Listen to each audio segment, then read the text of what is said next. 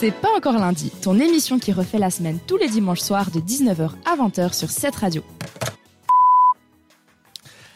Et que vous soyez en train de nous écouter, que vous soyez en voiture, ou dans votre salon, ou dans la cuisine, si vous avez une petite envie de, de raclette, comme c'est le cas autour de la table ce soir, je vous l'avoue.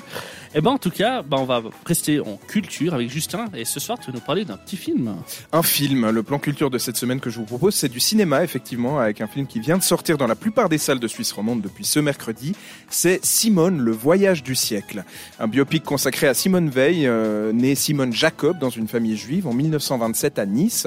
Elle a été une magistrate et femme d'État française et au cours de son existence, elle sera déportée à Auschwitz à l'âge de 16 ans. Donc Simone est juive Exactement. Pour reprendre du Funès. euh, Ah, d'accord. Oui, oui, effectivement. Oui. Et- voilà. Donc, elle a été déportée. Elle perdra ses parents ainsi que son frère. Elle sera rescapée avec ses deux sœurs.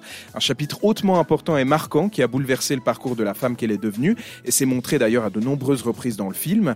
On y suit également son mariage avec euh, l'homme de sa vie, Antoine Veil, euh, qui lui donne du coup le, le nom qu'on retient, euh, la naissance de ses enfants et son entrée en politique après des études de droit et sciences politiques.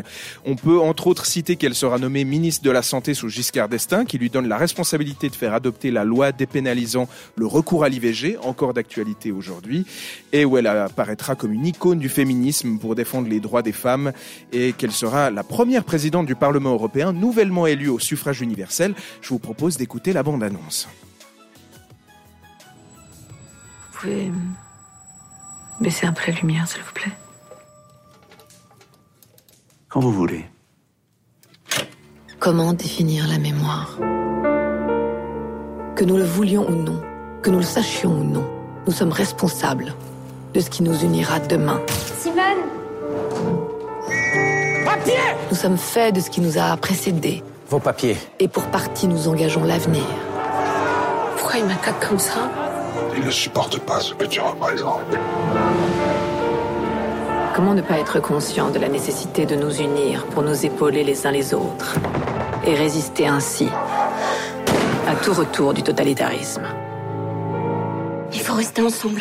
Rien ne doit nous séparer. Ma chérie, viens, viens, viens On n'est plus là-bas, Simone. On est revenu. Je suis fière de toi.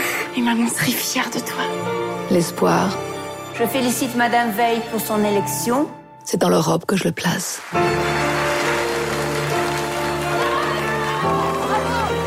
L'Europe qui a surmonté la haine et la barbarie. Votre travail, Madame Veil. Ma vocation. Ce n'est pas un travail, c'est une vocation. Le FN veut mettre le bordel, faut partir. Je reste. Vous ne me faites pas peur. J'ai survécu à pire que vous.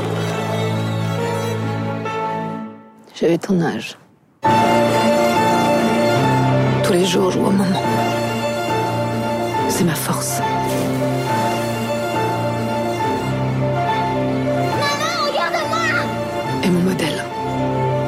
Combats. C'est elle. Pour elle.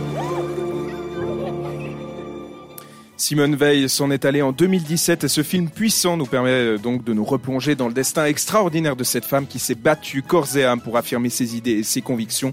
Une pionnière du féminisme, on l'a dit, une figure de la politique qui a mené des combats encore d'actualité aujourd'hui.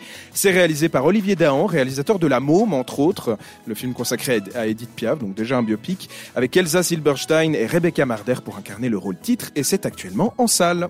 Merci beaucoup Justin pour cette proposition culture justement. Je pense que ça a donné euh, envie en tout cas à beaucoup d'auditeurs parmi nous euh, d'aller voir ce film.